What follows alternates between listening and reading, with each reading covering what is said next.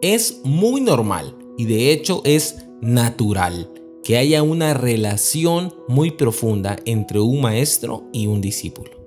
Porque después de todo, están compartiendo la vida misma están compartiendo sus recursos, están compartiendo sus ideas, están compartiendo sus recuerdos y de hecho muchas experiencias. Experiencias que empiezan a fortalecer ese vínculo de tal manera que no solamente es un maestro y un alumno, sino que también son amigos. Justo así era la relación que tenía Jesús con sus discípulos.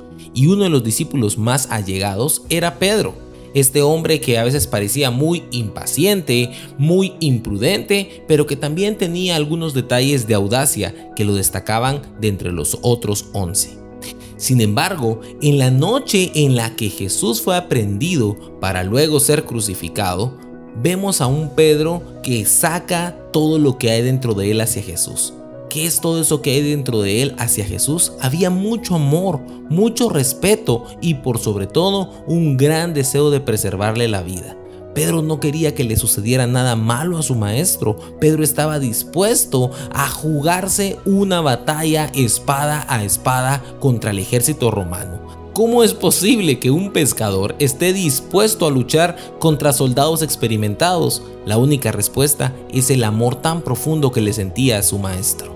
Sin embargo, vemos que Jesús, aunque conoce el amor que había en Pedro y le había advertido que iba a llegar a un punto en el que Pedro dudaría de ese amor porque lo negaría tres veces, en este preciso instante Pedro acababa de cortarle la oreja a un hombre.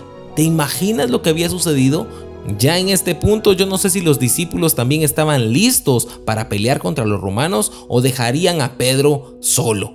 Pero lo que hace Jesús es impresionante leemos Mateo capítulo 26 del versículo 53 al 54. ¿No te das cuenta de que yo podría pedirle a mi Padre que envíe miles de ángeles para que nos protejan? Y Él los enviaría de inmediato. Pero si lo hiciera, ¿cómo se cumplirían las escrituras que describen lo que tiene que suceder ahora?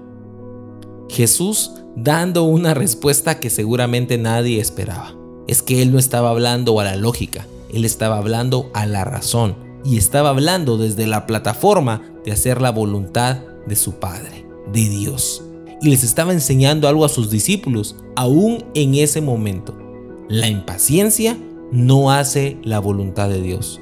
Muchas veces tenemos que aceptar el proceso. Y el proceso de Jesús era muy difícil, porque lo que le esperaba no era nada agradable. Y él lo sabía. De hecho, segundos antes de que lo aprendieran, él estaba orando fervientemente, porque él sabía que lo que le esperaba era mucho dolor. Con esas palabras, Jesús está dando una lección magistral en todo el sentido. Les está diciendo a los discípulos, hay procesos que no nos gustan pasar, pero que es necesario para que nuestra vida cobre sentido. Muchas veces nosotros nos sentimos impacientes, muchas veces quisiéramos adelantar ciertos procesos o incluso evadirlos.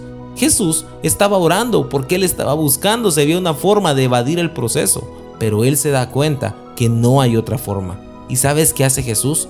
Jesús no huye del problema, Jesús enfrenta el problema abrazado por el amor de su Padre. Aún en medio del dolor, aún en medio de la tristeza, aún en medio de la incapacidad de saber que Él era capaz de salvarse, Él se rindió, Él se entregó. Sea lo que sea que estés pasando, no te impacientes, Dios está en control.